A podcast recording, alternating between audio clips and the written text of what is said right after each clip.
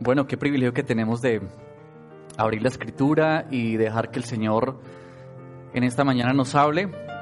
Hemos venido eh, ya hace dos domingos em, entrando en la serie, a ver si ustedes recuerdan el nombre de la serie. ¿Alguien se acuerda? Por ahí estaba en, en afiches, por ahí le hemos publicado. El Evangelio en tu vida. El Evangelio en tu vida. Y hoy queremos eh, ver el Evangelio en tu vida te hace vivir para Cristo. Ahora, ¿se acuerdan ustedes en cuál libro estamos o en qué carta de Pablo estamos viendo esta serie? Filipenses. Entonces, abran sus Biblias, por favor, en esta carta. Abran sus Biblias o si lo tienen en sus celulares, pero vamos a ubicarnos ahí. Filipenses capítulo 1.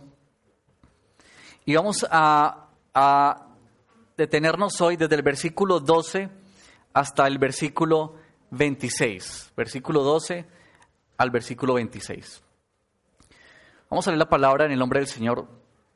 Dice, hermanos, quiero que sepan que en realidad lo que me ha pasado ha contribuido al avance del Evangelio. Es más, se ha hecho evidente a toda la guardia del palacio y a todos los demás que estoy encadenado por causa de Cristo. Gracias a mis cadenas, ahora más que nunca la mayoría de los hermanos, confiados en el Señor, se han atrevido a anunciar sin temor la palabra de Dios. Es cierto que algunos predican a Cristo por envidia y rivalidad, pero otros lo hacen con buenas intenciones. Estos últimos lo hacen por amor, pues saben que he sido puesto para la defensa del Evangelio. Aquellos predican a Cristo por ambición personal y no por motivos puros, creyendo que así van a aumentar las angustias que sufro en mi prisión. ¿Qué importa? Al fin y al cabo, y sea como sea, con motivos falsos o con sinceridad, se predica a Cristo. Por eso me alegro, por eso me alegro y me seguiré alegrando porque sé que gracias a las oraciones de ustedes y a la ayuda que me da el Espíritu de Jesucristo, todo esto resultará en mi liberación.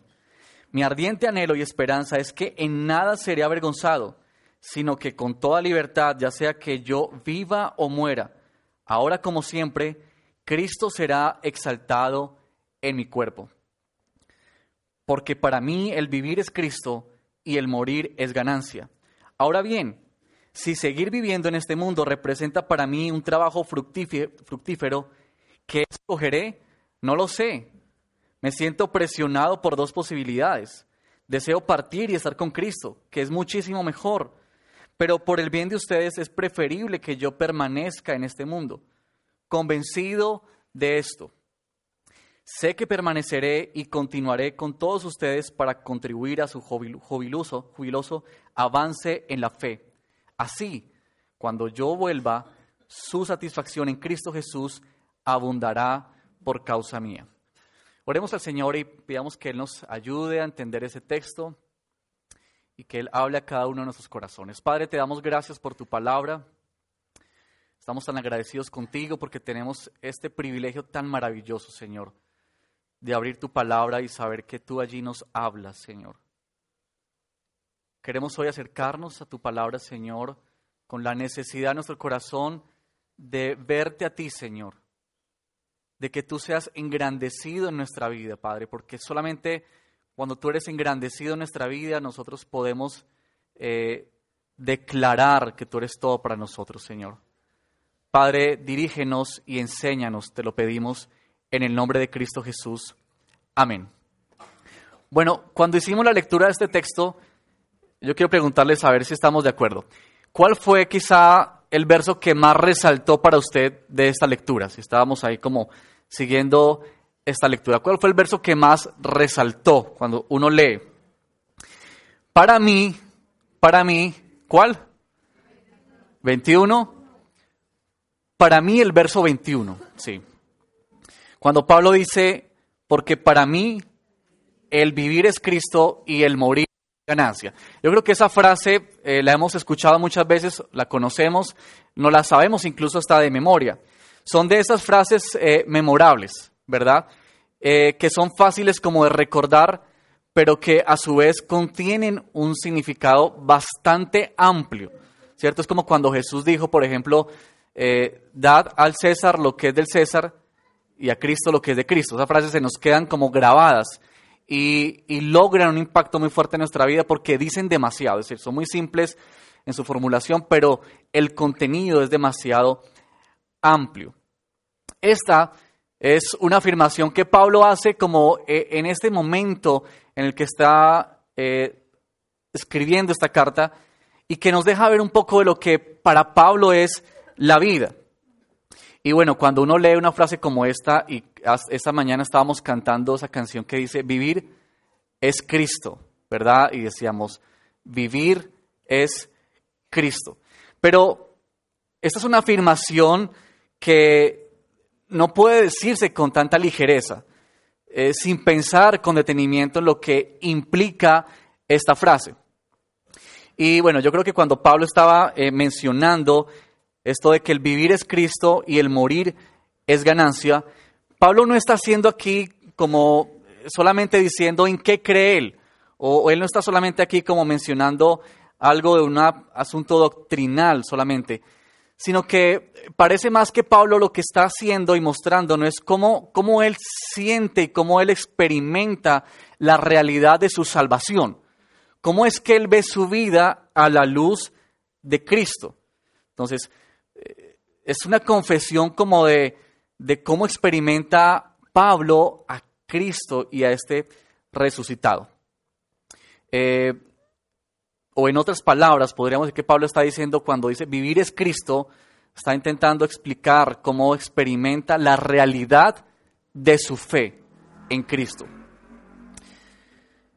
Pero la pregunta es, ¿cómo es que Pablo, en este relato del versículo 12 al versículo 26, donde Pablo está contando eh, parte de su historia y de cómo él ve su historia, ¿qué significa esto en esta frase de vivir es Cristo y morir es eh, ganancia, porque ahí parece que en este versículo Pablo es como quisiera un alto en lo que está escribiendo y reflexionara en lo que ha dicho y en lo que está por decir, y llega a esto, ¿qué es la vida? ¿En qué consiste la vida? Y por eso él hace o dice esta máxima, eh, vivir es Cristo. ¿Cómo sé para quién vivo yo? Piensa, pensemos en lo siguiente. De acuerdo para que nosotros vivamos, eso determina lo que nosotros hacemos, lo que nosotros pensamos, nuestros esfuerzos, nuestros anhelos, lo que impulsa nuestra vida. Y déjeme ilustrarlo de una manera. Usted ha escuchado, por ejemplo, algunas personas que dicen que su vida es el fútbol. ¿Han escuchado eso? Sobre todo, bueno, en entrevistas a jugadores a mí me gusta mucho el fútbol y, constantemente estoy viendo noticias de, este deporte. Y, uno dice que ellos hablan acerca de que su vida es el fútbol. Ahora, ¿cómo demuestran ellos o cómo uno evidencia que realmente esa, esa frase es cierta? De que la vida es su fútbol. O cuando un músico dice mi vida es la música. Pues porque todo lo que ellos hacen, ¿cierto? Está centrado en esa actividad porque todo lo que ellos piensan se dirige hacia esa actividad, porque todos sus esfuerzos se centran hacia esa actividad. Como creyentes, vivimos la tensión de querer vivir la vida en muchos momentos y en muchas ocasiones para nosotros mismos, para otros o para algo. Invertir esfuerzos, anhelos, impulsos, energías, pensamientos, palabras, en nosotros mismos, en alguien más o en algo. Pero nosotros nos acercamos a este texto de la Escritura y nosotros eh, encontramos que la enseñanza que la palabra del Señor nos muestra es que la única manera de vida para el creyente es vivir para Cristo. Porque Vivir para Cristo es la única manera en que usted y yo podremos dar gloria a Dios y encontrar verdadero significado a nuestra vida. Ahora, ¿cómo entendemos esto? Es lo que yo quiero que podamos ver en esta, en esta mañana. ¿Cómo, ¿Cómo podemos ver este pasaje? Yo quiero que podamos de alguna manera como desempacar esta frase y esta idea que Pablo transmite en este verso 21 a la luz de estos versos, del verso 12 al 26, de cómo entendemos esto de vivir es Cristo o vivir para Cristo. Ahora, lo que vamos a hacer en este momento no es exhaustivo, no vamos a, lograr capturar, digamos, todo lo que la frase y lo que este verso significa porque Pablo lo amplía no solamente en la carta a los filipenses, sino también en otras porciones que él escribe y también lo tenemos en el resto de la escritura. Entonces, eh, pero sí que podamos entender un poco de cómo en este relato que Pablo está haciendo de su vida, nosotros podemos entender esto de vivir es Cristo. Si nosotros decimos que vivimos para Cristo, ¿qué significa eso? Y quiero que lo miremos de la siguiente eh, manera. Cuando decimos que vivimos para Cristo, Estamos diciendo que esta vida de vivir para Cristo nos da una nueva perspectiva de vida. Cristo nos da una nueva perspectiva de vida. En el versículo 12 nosotros vemos que Pablo ha, hecho una oración, los versos anteriores, y del, del verso 12 en adelante Pablo inicia diciendo esto. Hermanos, quiero que sepan que en realidad, miren, miren estas, estas palabras de Pablo, quiero que sepan que en realidad Pablo está haciendo como una especie de informe, contándoles a los hermanos y a la iglesia qué es lo que está pasando con él, cuál es su situación, qué es lo que él está eh, viviendo. Ahora, porque la iglesia de Filipenses, los Filipos, eh, ven a Pablo encadenado, lo ven en prisión, y la pregunta es, ¿cómo es posible que el apóstol Pablo, el maestro nuestro, el pastor, esté en la prisión, esté encarcelado. Claro, eso había generado mucho sentimiento de tristeza y de duelo para la iglesia. Así que Pablo quiere ponerlos al tanto de lo que está pasando con él. Pero es impactante estas palabras y son sorpresivas, la verdad. Cuando Pablo dice aquí en el verso 12, en realidad, quiero que sepan que en realidad. Aquí es como que Pablo quiere eh, mostrarles la situación desde una perspectiva más amplia y completa lo que ellos están viendo en ese momento. Él quiere mostrarles el cuadro completo de lo que está pasando, la historia completa de lo que están ellos observando. Yo creo que nosotros muchas veces necesitamos ver el cuadro completo de nuestras situaciones. Creo que a veces estamos tan centrados en lo que estamos viviendo en este momento y estamos tan centrados en la situación que estamos abordando hoy que nos impide ver el cuadro completo. El pastor Diego usa esta expresión que me gusta mucho y es que a veces nosotros necesitamos alejarnos del bosque para poder ver los árboles. Y es que cuando estamos sumergidos en nuestras circunstancias y situaciones, nos es difícil ver la totalidad y el cuadro completo. Pero Pablo está aquí diciéndoles a ellos, en realidad, ¿qué es lo que está pasando con él? ¿Qué es lo que está viviendo Pablo? Es como si él quisiera decirles, esto que parece así, no es tan así. O en otras palabras, esto que ustedes creen que es, no es. Porque es lo que ellos ven. Pero Pablo quiere ampliarles su vista él quiere mostrarles, porque esta frase de vivir para Cristo amplía nuestra mirada. Vivir para Cristo amplía nuestra perspectiva, nos da una nueva perspectiva de nuestras situaciones. Ahora, es evidente que Pablo pasa por un tiempo bastante difícil en la cárcel. Yo no sé si a veces nosotros caemos en el error de leer estas historias, estas, estos relatos en la Biblia y pensar que eran como cierta especie de caricaturas, es decir, como que uno ve que está pasando algo ya, pero como que no es tan así, como que nos cuesta a veces pensar en los sentimientos y en las emociones que estaban ocurriendo en este momento.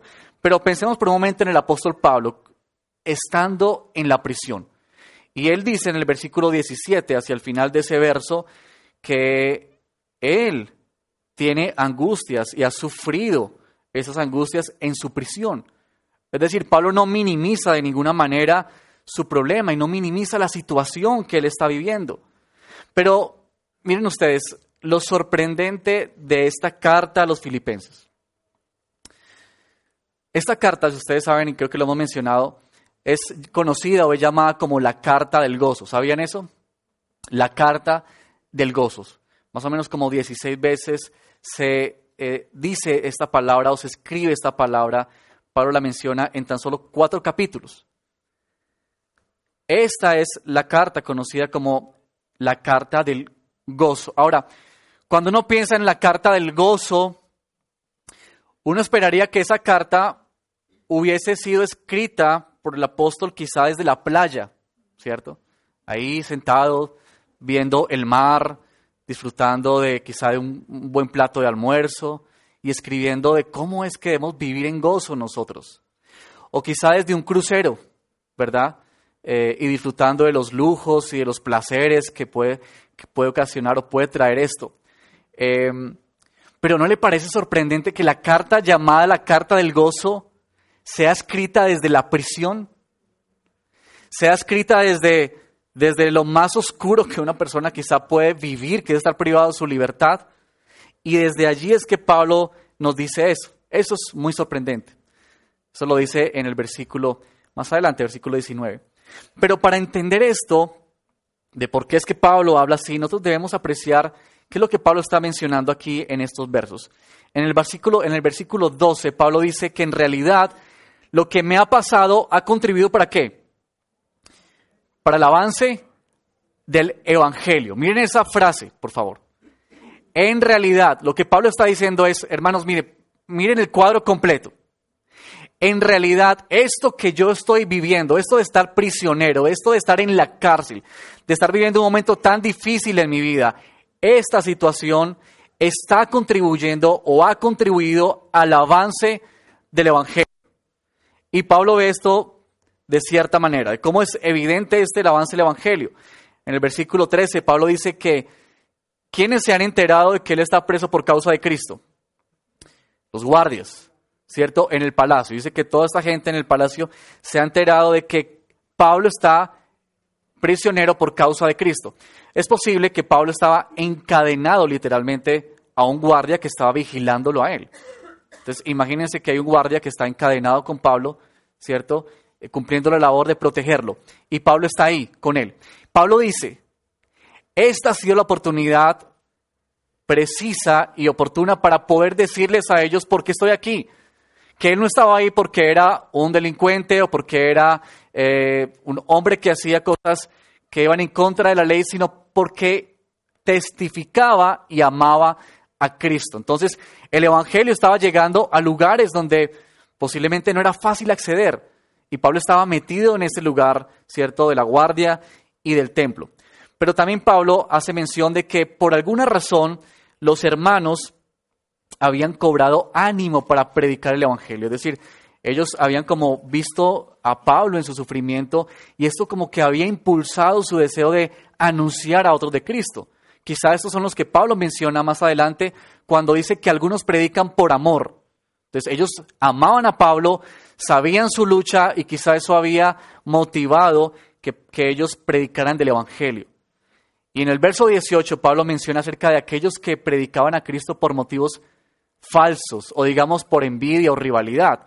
Algunos habían visto que Pablo estaba preso y esto les había generado, digamos, como un deseo de sobresalir por encima de Pablo. Quizá algunos rivalizaban con Pablo y querían eh, engrandecer más su ministerio, a expensas de que Pablo estaba privado de su libertad. Pero Pablo dice al final, no interesa si ellos lo hacen por motivos equivocados o por motivos puros. Lo único que le interesaba al apóstol Pablo es que Cristo estaba siendo predicado. Eso era lo que a él le interesaba. Y yo quiero resaltar ahí estas tres frases que tenemos en estos primeros versos, porque Pablo resalta el siguiente punto. Miren, miren esto. Por causa de Cristo. La guardia se enteraba de que Pablo estaba preso por causa de Cristo. Los hermanos se habían atrevido a anunciar la palabra sin temor. Y más adelante Pablo también dice, aquellos predican a Cristo, en el versículo 17, Luego en el 18 él vuelve a decir, se predica a Cristo sin interesar cuál sea el motivo, pero se está predicando a Cristo. De alguna manera esto que Pablo está elaborando aquí es lo que nos deja entender a nosotros el verso 12. Porque Pablo está diciendo que la situación que está atravesando, él la está viendo desde la perspectiva de Dios. Es decir, que a pesar de las grandes dificultades y adversidades que él está viviendo, el Evangelio sigue extendiéndose, la palabra del Señor sigue avanzando. Y note por favor cómo el bienestar del apóstol está aquí subordinado a los planes de Dios. ¿Y notan ustedes eso? Es decir, para Pablo, aunque está en un momento de dificultad y aunque está sufriendo todo lo que implica estar en la cárcel, para él su bienestar está subordinado, está por debajo de lo que son los planes y los propósitos de Dios. Él ve que en medio de todo esto Dios está llevando a cabo su obra y está llevando a cabo, su plan perfecto. Ahora miren, Pablo no está aquí haciendo un discurso de positivismo. No se ha escuchado esa palabra, positivismo. Pero Pablo no está aquí intentando persuadir a los filipenses, ¿cierto? Y Pablo no está aquí dando un discurso de positivismo, de que él está diciendo que todo está bien, todo está bien, todo está bien, porque él sabe que si declara eso, entonces, tarde que temprano, él va a estar bien. Él no está intentando hacer esto, él tampoco está intentando aparentar ante los filipenses, como muchas veces nosotros hacemos.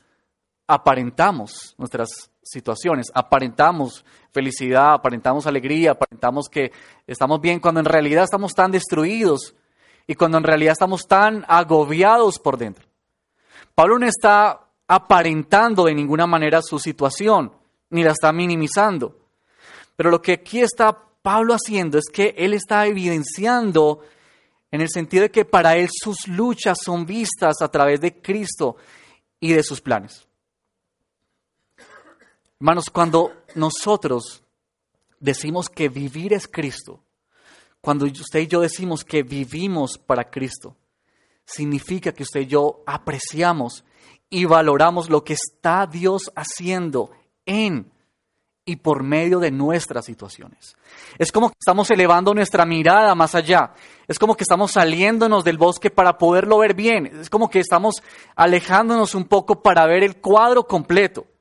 Y ese cuadro completo solamente se puede ver a través de una vida que vive para Cristo.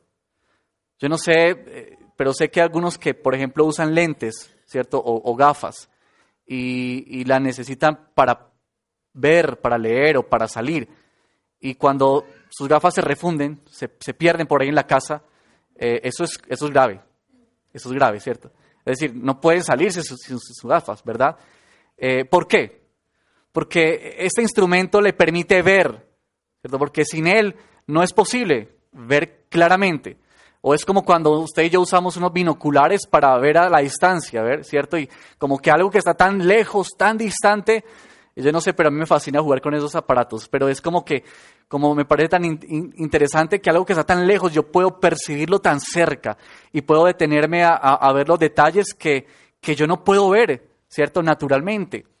O es como el telescopio, ¿cierto? Que, que mira hacia el espacio y permite ver cosas que, que están fuera, ¿verdad? Que están más allá, que, que nuestra vista humana no logra percibir. Eso es vivir para Cristo. Es que Pablo está diciendo, yo veo mis situaciones y veo lo que estoy viviendo con los lentes de Cristo. Yo estoy viendo todo lo que está pasando y todo lo que estoy viviendo, pero a través de Cristo. Y cuando vemos el cuadro completo, entonces nosotros podemos ver que nuestro bienestar está subordinado al plan de Dios. Que Dios está llevando a cabo su obra y que Él es un Dios soberano que cumple lo que Él ha iniciado, como vemos en el versículo 6 del capítulo 1, más atrás. No se trata de nosotros. No se trata de cuán buena es mi vida o, cuán estable es o cuál es el bienestar que tengo en este momento. Se trata de Dios, se trata de Él. Dios es el protagonista en toda la escritura, Él es el protagonista de toda la historia de nuestras vidas. Él es el importante. Él es el que ha de sobresalir. Y Pablo lo que está haciendo en este escrito, en estos versos, está sobresaliendo a Cristo, está resaltando a Cristo. Lo que importa aquí es Él, sus planes, su obra. Por eso podemos ver el cuadro, el cuadro completo. En últimas, lo que vivimos, ¿cierto? Importa solo porque está dentro de los planes de Dios. Yo no sé si nosotros estemos viviendo una situación difícil, adversa en este momento, pero la palabra del Señor nos anima a que podamos verla a través de la persona de Cristo y a través de su plan completo. Lo que, lo que estamos viviendo, nuestra situación, nuestra adversidad, está, está contribuyendo al avance del Evangelio, contribuye para que otros conozcan a Cristo, quizá mi propia vida, está creciendo en esto al, ver más brillantemente la obra de salvación y la persona de Cristo. O quizá mi familia está percibiendo más a Cristo cuando estamos pasando y atravesando esta situación. O mis amigos o mis compañeros del trabajo están percibiendo más a Cristo cuando estoy atravesando y estoy viviendo esta situación. Cuando vivimos para Cristo, hermanos, tenemos una perspectiva correcta de las situaciones. Vemos el cuadro completo. Lo segundo que encontramos aquí que nos conduce a este segundo punto es que vivir para Cristo nos da verdadero valor eh, de vida. Desde el verso 20 al 25, Pablo hace referencia ahora como de la posibilidad. Y miren, uno lee estos versos de Pablo y uno encuentra que Pablo está haciendo una reflexión de su vida. Pablo está pensando detenidamente en qué es la vida para él. Pablo no escribió esta carta por, eh, por escribir, sino que está pensando en lo que significa. Y eso lo entendemos por la manera como escribe, por las palabras que coloca, por las oraciones que Pablo arma aquí en, este, en estos versos. Pero Pablo está reflexionando sobre su vida. Miremos, por ejemplo, el versículo 20. Pablo dice, mi ardiente anhelo y esperanza es que en nada seré avergonzado, sino que con toda libertad, ya sea que yo viva o muera, ahora como siempre, y miren esta última frase, por favor, del verso 20. Cristo será qué? Exaltado en mi cuerpo. Verso 21, porque para mí el vivir es Cristo, el morir es ganancia, ¿cierto?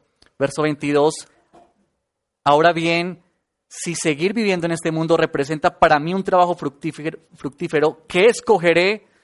Miren esto, ¿qué escogeré? No lo sé.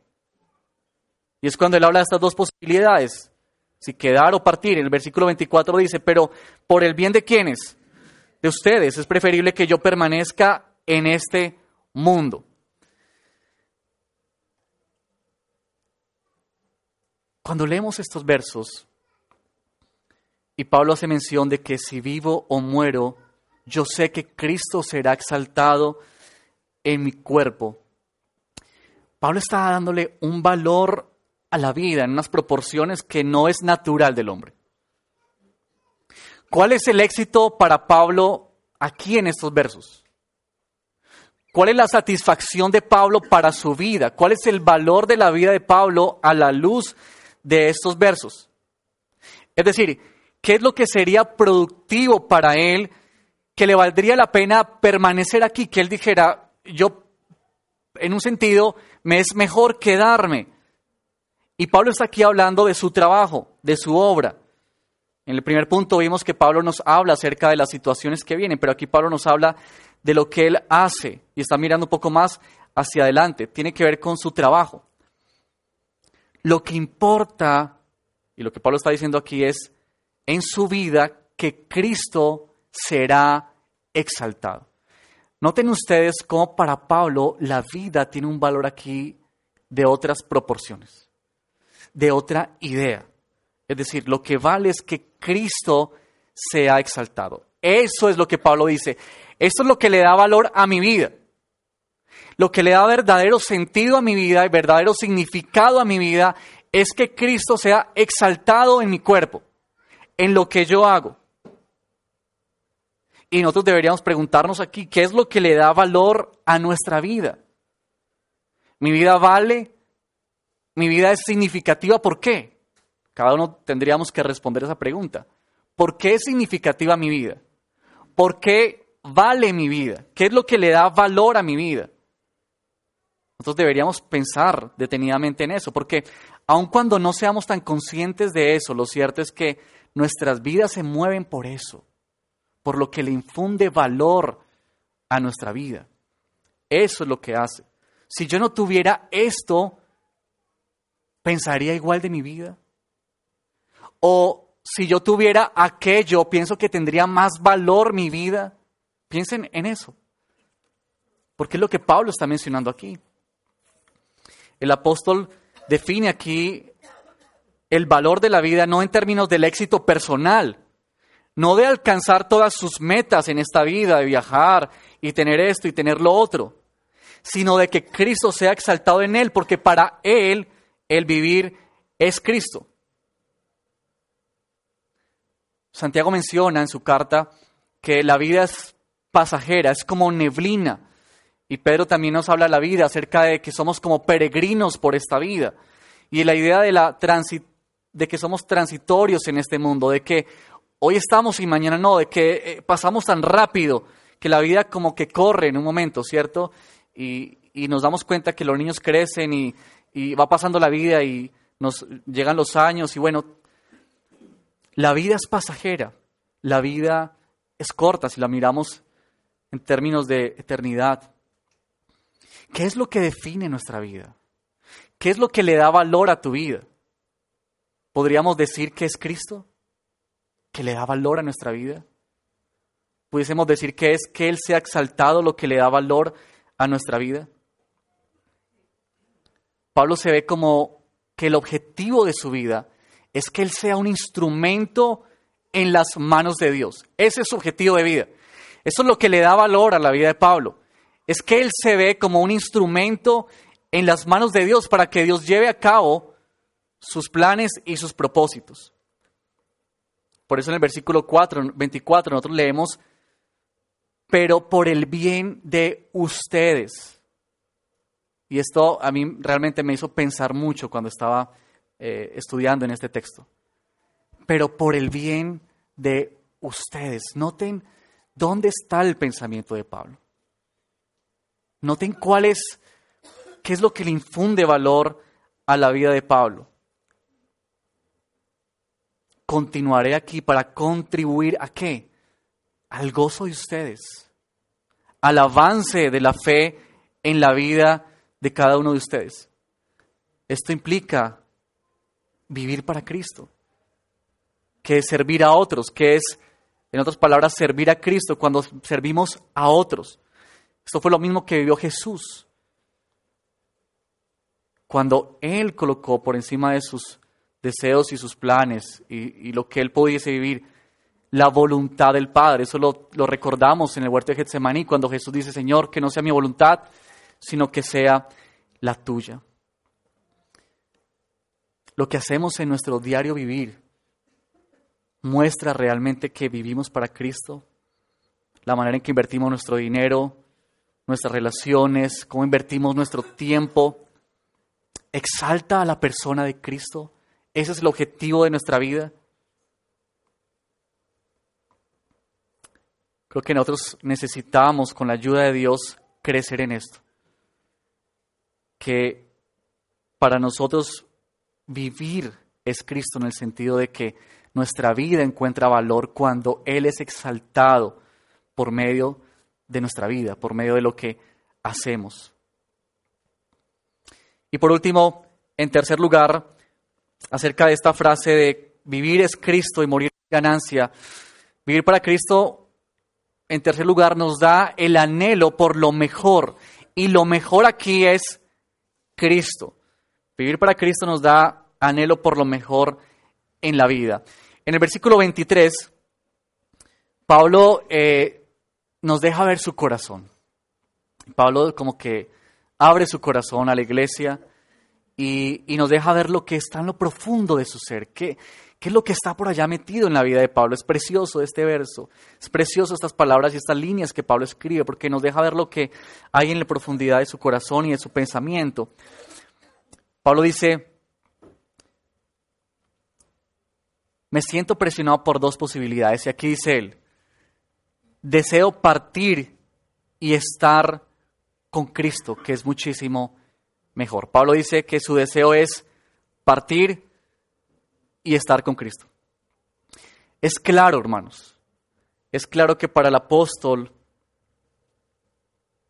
Cristo era su todo, era su mayor anhelo, era su mayor deseo. Cuando nosotros leemos en las escrituras y en las cartas de Pablo, Pablo generalmente está usando estas tres palabras. Ustedes lo pueden leer cuando lean las cartas de Pablo. Él usa palabras como Señor, Cristo Jesús.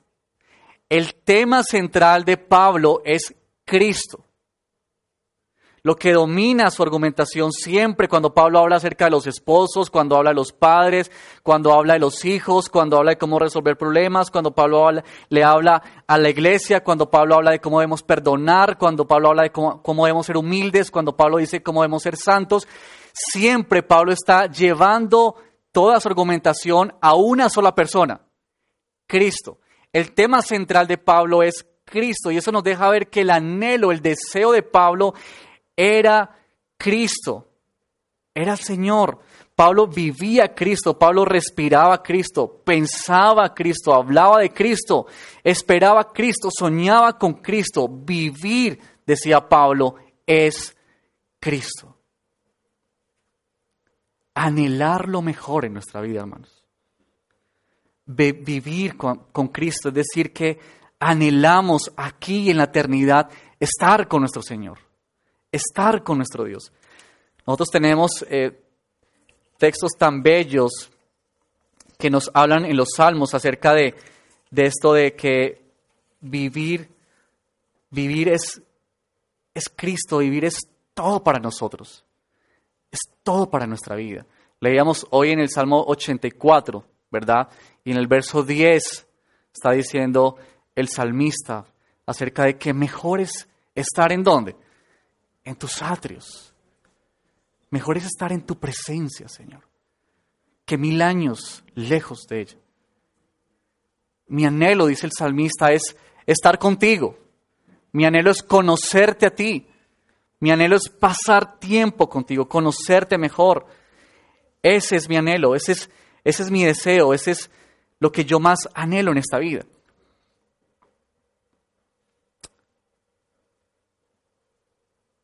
Vivir a Cristo es que anhelamos de Él aquí, en este momento, en este presente de nuestra vida. Pero también anhelamos estar en la eternidad con Él y añoramos ese día. Spurgeon dijo que cada mañana cuando el cristiano se levanta, debería de mirar hacia la ventana y preguntarse, ¿viene hoy Él? viene Él hoy. Vivir para Cristo es que nosotros anhelamos, anhelamos estar con Él. Anhelamos respirar a nuestro Señor. Vivir es Cristo. El apóstol Pablo hace mención de esto en otras cartas. Por ejemplo, en Gálatas capítulo 2, verso 19, Pablo dice lo siguiente, yo por mi parte mediante la ley, he muerto a la ley, a fin de vivir para Dios. He sido crucificado con Cristo y ya no vivo yo, sino que Cristo vive en mí. Lo que ahora vivo en el cuerpo, lo vivo en la fe en el Hijo de Dios, quien me amó y dio su vida por mí. Y en Romanos capítulo 14, versos 7 y 8, Pablo dice, porque ninguno de nosotros vive para sí mismo, ni tampoco muere para sí. Si vivimos, para el Señor vivimos, y si morimos, para el Señor morimos. Así pues, sea que vivamos o sea que muramos, el, del Señor somos. Vivir para Cristo. Vivir es Cristo, morir es ganancia. Si entendemos qué es vivir para Cristo, sabemos qué es morir y cómo trae eso ganancia a nuestra vida. Yo quiero terminar en esta mañana y antes de participar de la cena del Señor que tenemos hoy servida la mesa para celebrar y conmemorar la obra de nuestro Señor Jesucristo, llamar la atención en lo siguiente. Todos nosotros debemos completar esta siguiente frase. Para mí vivir es. Y completar la frase. Para mí vivir es. Y cada uno tendríamos que responder completando esta frase. ¿Qué es para mí? Quizá en este momento estamos viviendo para nuestro trabajo. Ese es mi anhelo, eso es lo que yo deseo, lo que me roba el sueño. Quizá estamos viviendo para nuestros placeres, o quizá para mis hijos, mis hijas, para mi esposo, o quizá estoy viviendo para lograr a como, a como sea mis metas y mis sueños personales. Y no me importa nada más en esta vida sino eso. ¿Para qué estamos viviendo usted y yo? Como hermanos, como hijos de Dios. El verdadero significado de nuestra vida, hermanos, se encuentra cuando nosotros vivimos para el Señor. Quizá nosotros nos percatamos que a veces eh, no estamos avanzando mucho en esto. Y pensamos, quizá no vemos el cuadro completo, quizá no tengo el valor de la vida como Pablo lo, ve, quizá no tengo tanto ese anhelo en mi vida. Pero nosotros descansamos sobre la verdad de que Dios está obrando y trabajando en nosotros. Por eso el verso 6 de este capítulo 1 es tan precioso cuando Pablo, Pablo dice, el que comenzó tan buena obra en ustedes, la irá perfeccionando hasta el día Cristo. Él perfecciona nuestra vida para hacer que podamos vivir a Cristo. Él es el que comenzó la obra en nosotros y Él es el que la está completando y Él es el que asegura que la completará hasta el día de Cristo Jesús. Para que sea una realidad en nosotros esto de que vivir es Cristo, de que nosotros vivimos para Cristo. La vida de Jesús es la más bella muestra de cómo lo que pareció algo adverso con su muerte, con esa semana de pasión, llegó a ser el acto más grande de salvación, de victoria, de beneficio para todos y un derroche de gracia para los suyos. Cuando nosotros llegamos a esta conclusión que Pablo menciona aquí, de vivir es Cristo y morir es ganancia, nosotros podemos decir eso solamente, solamente porque Cristo vivió la vida que nosotros deberíamos haber vivido. Y Cristo enfrentó y vivió la muerte que nosotros merecíamos. Es solo por esta razón que nosotros hoy podemos decir, vivir es Cristo. Vivir es Cristo. Así decimos que cuando venimos al Evangelio, por su gracia, Él nos otorga esta bendición. Él nos otorga este gran regalo de que nuestra vida sea transformada y cambiada para su imagen.